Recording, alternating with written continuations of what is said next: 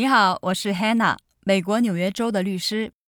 根据大家的反馈，今天我们聊一下最近引起很大风波的美国政府撤销留学生 F1 签证的新政策，同时也会聊到为反对这个新政策而提起的诉讼案件的情况。七月六号，移民局发布了关于留学生不能完全上网课的新规定。今年秋季开始呢，如果留学生选择的课程全部在网上授课，移民局将撤销这些留学生的 F1 签证，意味着留学生们在美国失去了合法身份，需要马上离境。这个新政策不仅严重影响了很多留学生，还严重打击了美国的教育产业。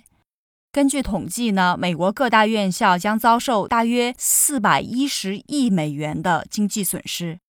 但 Trump 还是坚持这个决定，因为背后有很多政治原因。政策出台之后，反对这个新政策的白宫请愿书两天之内就收到了十九万人的签字。政策发布还不到一周，哈佛大学和 MIT 就直接把美国政府告上了法庭。之后，很多大学们都纷纷加入了诉讼，支持哈佛和 MIT。目前起诉美国政府的大学一共有两百多所。美国各地的州政府也强烈反对 Trump 的这个新政策。就在昨天，美国十八个州和特区的检察官们联合起诉了联邦政府。这些原告的立场是：美国移民局在三月份明确表示，课程如果受疫情的影响从教室转到网课，不会影响留学生的签证，请大家安心上课和抵制病毒。大学们根据移民局的这个指令呢，已经制定了秋季的网上课程安排。现在离开学都不到两个月，移民局临时改变态度，学校们不仅没有充足的时间重新安排课程，而且现在疫情这么严重，也根本就没有办法开设教室的课程。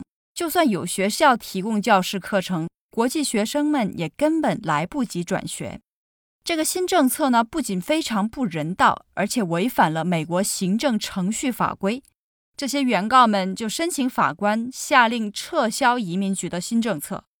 目前这些诉讼案件还在进行当中。这个移民政策能不能被撤销，国际学生们能不能继续留在美国，要看法官的判决。我会继续向大家更新案件的进展。今天我们就先聊到这儿吧。如果你有什么建议或者想了解哪个方面的法律，欢迎给我留言。我的微信公众号是住隔壁的律师姐姐。谢谢收听，我们下周见。